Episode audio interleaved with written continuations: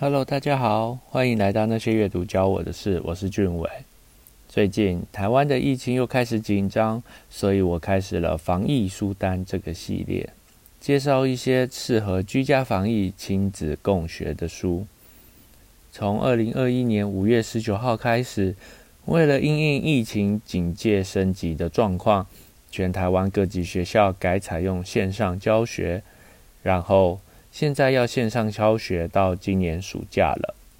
我想啊。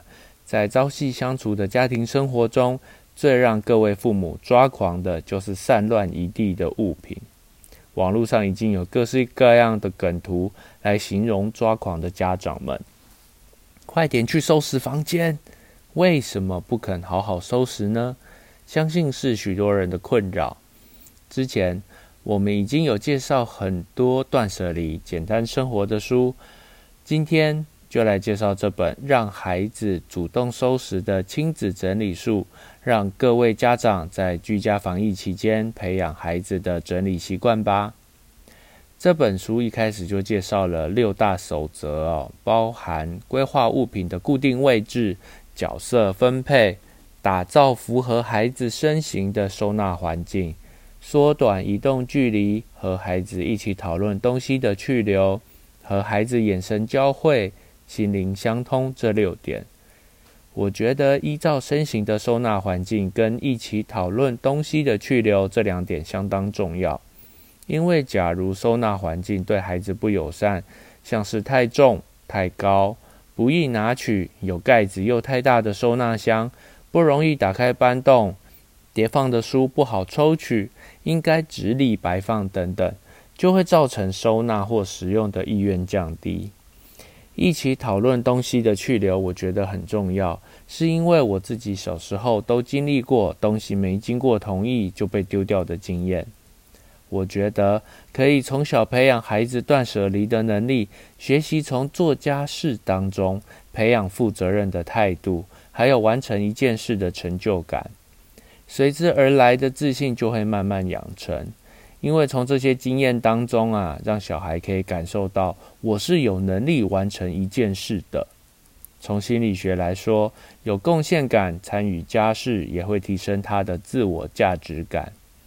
这本书后面还依照各种不同的场所分类，像是孩子的专属场所、共同生活的客厅、更衣室的规划、厨房、如何打扫清洁、如何出门等等。利用各种方式，让孩子体会自己做到了的喜悦。书中有相当丰富的图片说明，搭配小技巧收纳小物，有效的整理收纳。这本书里面提到的很多状况啊，其实是父母有没有用心的观察。拿打扫为例子好了，如果想培养孩子的打扫习惯，就应该准备适合孩子的打扫用具。如此一来，就可以提升孩子的集中力和注意力。物品应该要方便拿取，以孩子的视角确认是否容易取得，也能提高动力。适当的角色分配，事先规划好哪些东西是由孩子管理，同时分配好由他们负责收拾和打扫的区域，创造出自动自发的环境。最后，适时的鼓励跟打气，可以激励孩子更愿意培养整洁的习惯。那今天介绍的这本书，以满分五分来评分的话，阅读难易度两分，丰富的图片说明搭配小技巧和心得，相当一目了然。执行难易度三分，假如家中有小孩、小小孩，不妨现学现卖，参考一下吧。喜好程度四分。这本书我才摘录一小部分做介绍而已哦。当看完整本书之后，我才发现生活习惯的养成并不容易，必须细心观察。除了建立适合孩子的居家环境，为了培养生活习惯，还要小孩一同参与，借此观察、指导和互动。和才艺班、补习班的费用相比，这些事情花的钱其实不多。就是多花一点心力，多花费一些时间陪伴、观察和互动，相当适合居家防疫时期，不是吗？家庭对于孩子来说是最初的社会，而这个社会中，如果是一个让他们感到安心、安全的环境，也是一个从失败中学习的地方，是不是很好呢？比起结果，我想在过程中是否有努力过更值得重视。我觉得这本书的目标相当明确哦，就是刚有小孩的新手父母，或者换个角度来看，也相当适合重新培养小孩的整理习惯。甚至可以天马行空的说，假如另一半就跟小孩子一样，丝毫不知道如何整理居家环境，那这本书也都相当适合。最后，就利用这个机会跟大家说几句话吧。这一阵子哦，我相信对大家都很难熬，但是对出版业来说冲击更大。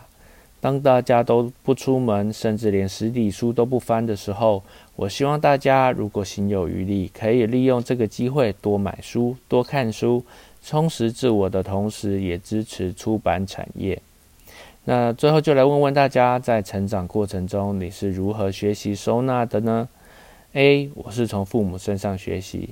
B，我是被督促整理房间摸索出来。C，我是靠家人帮忙整理，自己完全不用动手。D，其他。那感谢默克出版提供了这本书哦，我们会在 YouTube 影片下方的留言挑出一位送出这本书，还请大家留言时记得附上 email 哦。这集到这边也该告一段落，喜欢的话记得订阅那些阅读教我的事，我们下次见。拜拜。